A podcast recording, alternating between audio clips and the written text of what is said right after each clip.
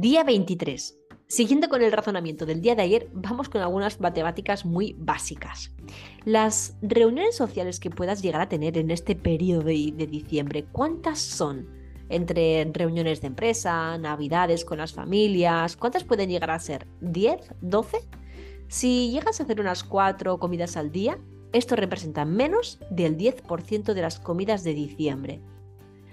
Eso incluso para algunos movimientos de procesados no procesados llega a ser aceptables.